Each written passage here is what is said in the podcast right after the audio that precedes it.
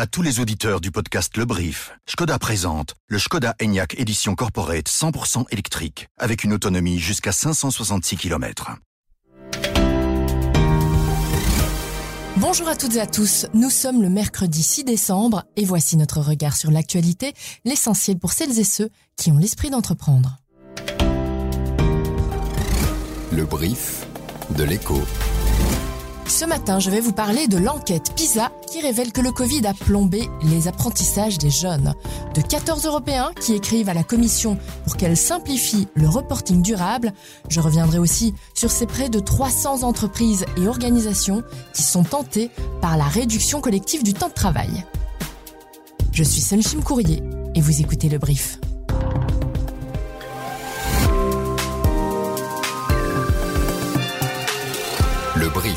Cette info dès 7 heures.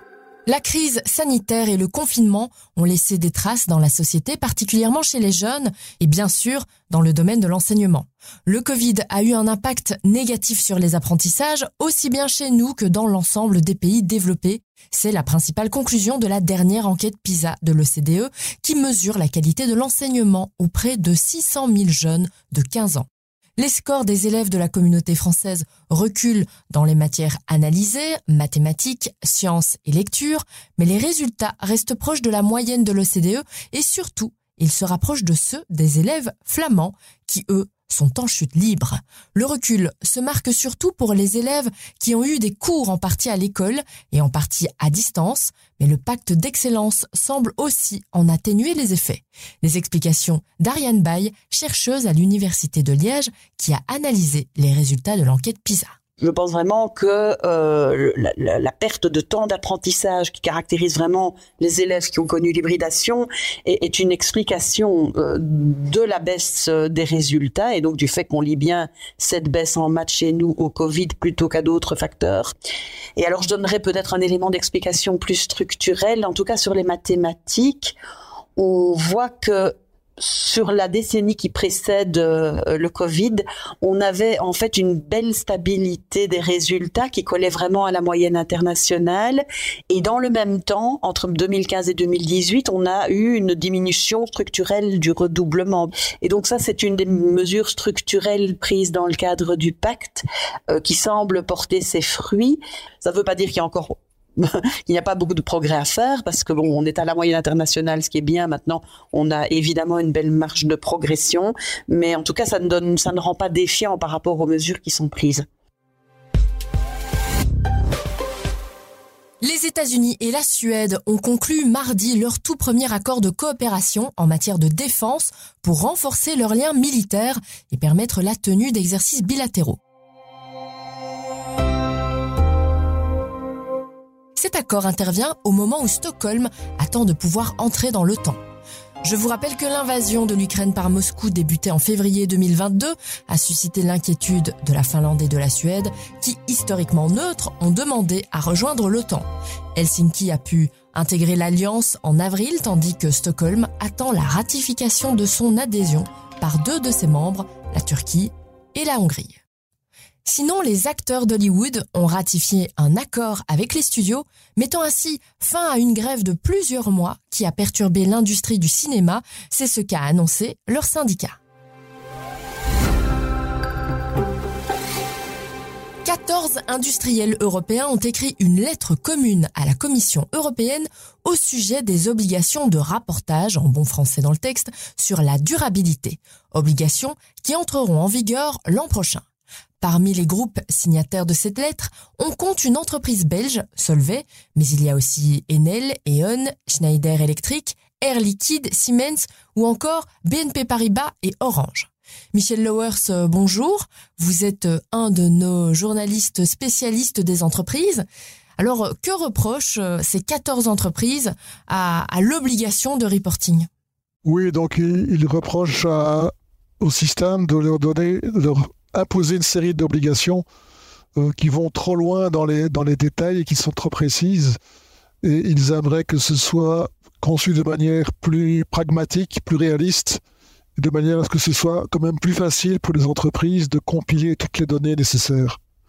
Par contre, ils reconnaissent le bien fondé du reporting, de l'initiative, Ils sont tout à fait d'accord avec les objectifs de transparence, de lutte contre le greenwashing et de permettre des comparaisons. La réduction collective du temps de travail semble avoir son petit succès. Quasi 300 entreprises ont répondu favorablement à une expérience grandeur nature, une initiative lancée début septembre par le ministre fédéral de l'Emploi, Pierre-Yves Dermagne. L'objectif final, c'est de déterminer clairement les effets de la réduction collective du temps de travail sans perte de salaire. Y a-t-il des embauches compensatoires? La productivité augmente-t-elle? Le stress diminue-t-il? Et le nombre de malades? L'expérience devrait démarrer en janvier. Le projet avance bien puisqu'une équipe universitaire de Gand a été désignée pour analyser les données.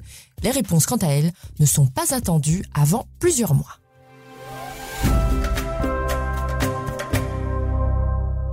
Certains analystes, c'est l'alliance des retardateurs. IBM et Meta ont fédéré autour d'elles une cinquantaine d'universités et d'entreprises pour se faire une place dans le marché florissant de l'intelligence artificielle générative. L'idée, c'est de partager ses connaissances. Cette alliance, elle doit augmenter le nombre de modèles d'IA mis gratuitement à la disposition des chercheurs, mais aussi de tenter de refaire son retard sur l'OpenAI. Le modèle ouvert, collaboratif et transparent est indispensable pour Alexis Safarikas, CEO de Comfire AI et expert en intelligence artificielle. L'IA devrait être open source par défaut. Pourquoi? Parce que typiquement l'IA est biaisée si elle est générée uniquement par certains groupes d'individus. Alors euh, c'est assez facile à, deviner. On est aux États-Unis, donc c'est surtout voilà euh, les populations des mâles blancs qui vont faire ce genre d'IA. Donc on a beaucoup de biais. Donc pour moi, l'idée d'avoir une logique open source permet d'éviter ce biais en impliquant plus de population, plus de gens dans son développement.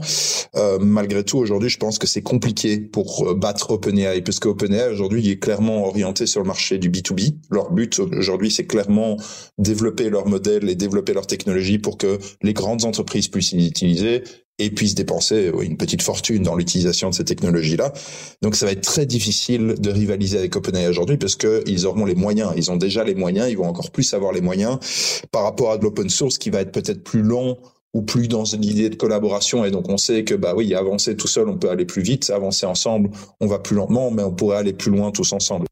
Et puis, c'est aujourd'hui aussi que les négociations autour de l'AI Act européen entrent dans le vif du sujet. Ce texte doit poser les fondements de la réglementation européenne autour de l'intelligence artificielle. Mais pour Alexis Safarikas, le texte devrait perdre beaucoup de sa substance dans les négociations. Déjà que certains pays européens, pour protéger leurs industries, voulaient réduire l'impact de cette législation. Moi, je pense que c'est surtout de l'effet d'annonce parce que en tant que tel, c'est pas cette régulation qui va empêcher des entreprises d'innover. Euh, cette régulation, elle est nécessaire pour pouvoir cadrer un peu comment, surtout les pays et les institutions publiques utilisent aujourd'hui l'IA. Le seul problème qu'on se retrouve là-dedans, c'est qu'effectivement, si certains pays le font et d'autres ne le font pas, on risque de voir un, un, avantage stratégique pour les pays qui le feront. Et donc, du coup, ça pose des questions sur bah, est-ce que finalement mettre un cadre pour cette technologie-là ne va pas contrecarrer, on va dire, la, dominance stratégique de certains pays.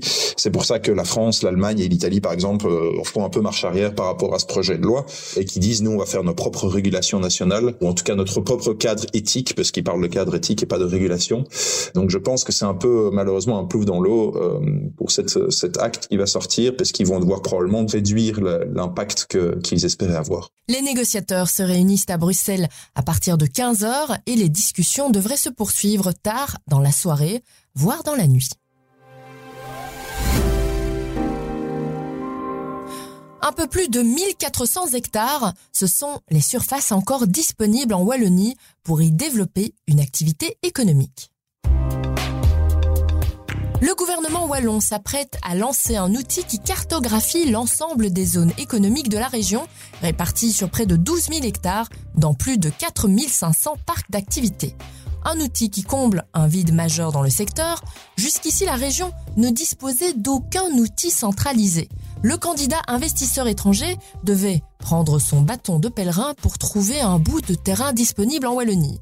Wallspace, c'est donc euh, le nom de cet outil, sera mis à jour tous les trimestres. Il renseigne notamment la présence d'infrastructures de communication à proximité, voies d'eau, voies ferrées, aéroports, etc., la thématisation éventuelle du parc, ainsi que les personnes de contact liées à chaque bien. Wallspace renseigne les terrains disponibles, mais bon, il ne résoudra pas encore les pénuries d'espace économique dans les bassins de Liège et de Charleroi notamment. Le dossier Bipost revient sur la table du Cairn aujourd'hui et toujours l'épineuse question de la concession de la distribution des journaux. Avec une nouvelle proposition pour alimenter le débat, celle de Petra de Sutter, la ministre des Entreprises publiques. Elle propose de limiter la concession subventionnée aux seules zones rurales. La vice-première Groen veut ainsi éviter une différence tarifaire dans les abonnements entre les zones urbaines, où la distribution n'est pas très complexe, et les zones moins densément peuplées, où la logistique coûte plus cher. La subvention ne bénéficierait donc qu'aux livreurs qui opèrent en dehors des grands centres.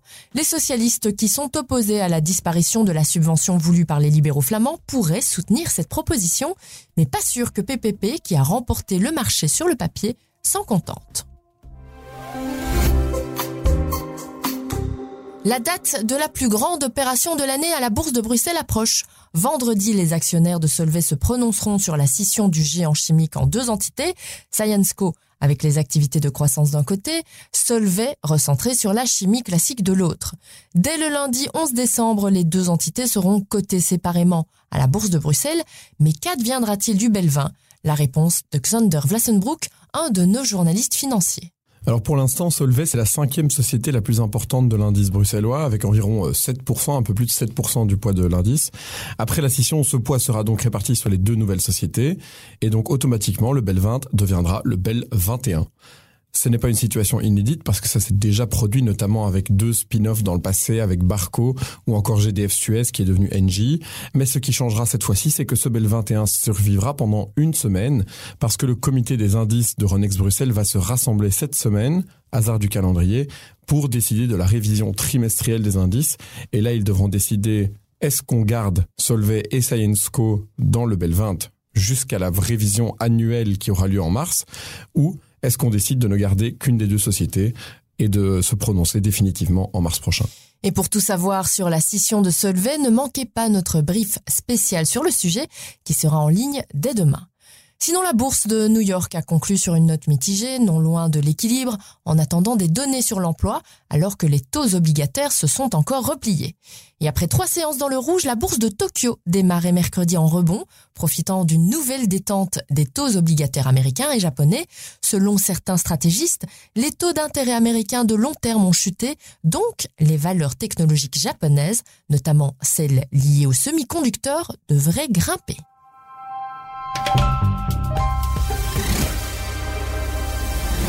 J'espère que vous avez été sage et que vous avez eu droit à la visite du Grand Saint ce matin. Sinon, il ne vous reste pour vous rattraper qu'à écouter le brief chaque matin. Bon, vous ne serez peut-être pas plus sage, mais vous serez mieux informé. Merci à Laurent Fabry qui a préparé ce brief. J'espère qu'il a eu droit à des clémentines et des biscuits dans ses pantoufles. On se retrouve demain. Passez une excellente journée.